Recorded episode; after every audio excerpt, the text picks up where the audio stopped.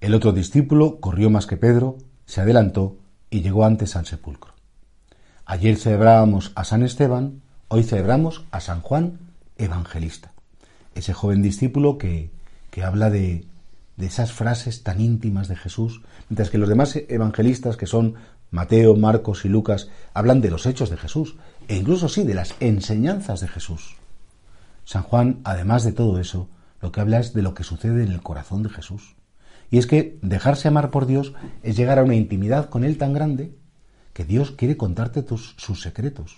Dios quiere compartir intimidad y ser tu amigo íntimo. ¿Y quién es un amigo íntimo? Aquel que sabe lo que pasa dentro de ti y te quiere tal y como eres.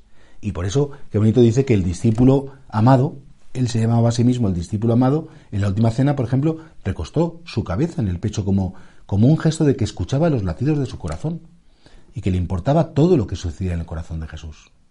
Mirad, a veces nos preguntamos, Dios mío, ¿cómo podría amarte más? Y la respuesta es muy sencilla. Tanto se ama cuanto se conoce. Y cuando alguien te importa mucho, quieres saber todo de esa persona.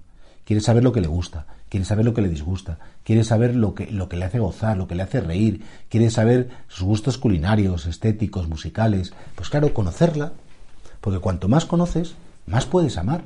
Y por tanto, si nosotros quisiéramos crecer en el amor de Dios, tendríamos como San Juan Evangelista que entrar en el corazón de Jesús, quedarnos allí y escuchar serenamente los latidos de ese corazón y escuchar serenamente los deseos de ese corazón.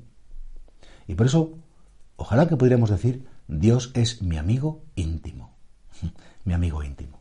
Y yo con Dios tengo una intimidad, no solamente porque Él conoce mis cosas, claro, las conoce, pues es Dios, sino que yo también conozco las suyas porque yo me he cogido el Evangelio de San Juan, he leído despacito las enseñanzas de Jesús, sobre todo la parte más bonita es esa parte de la última cena, cuando ya se marcha Judas y Jesús se desahoga con sus apóstoles y cuenta lo que le gusta, su ilusión más grande, dice, Padre, este es mi deseo, que los que me confiesan estén conmigo. Claro, intimidad, intimidad proximidad, cercanía. Eso es lo que Dios espera de cada uno de nosotros. No, quiere que recemos a un Dios al que tememos, a un Dios frío, a un Dios calculador, a un Dios que pone unas reglas de juego y que si nos salimos de esas reglas de juego cometemos pecados. No, un Dios íntimo.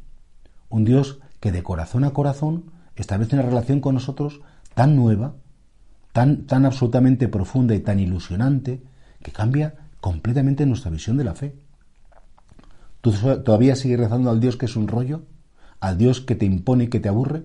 ¿O eres capaz de tener una relación con un Dios que es lo más tierno, lo más cariñoso y lo más grande que pueda haber en tu vida?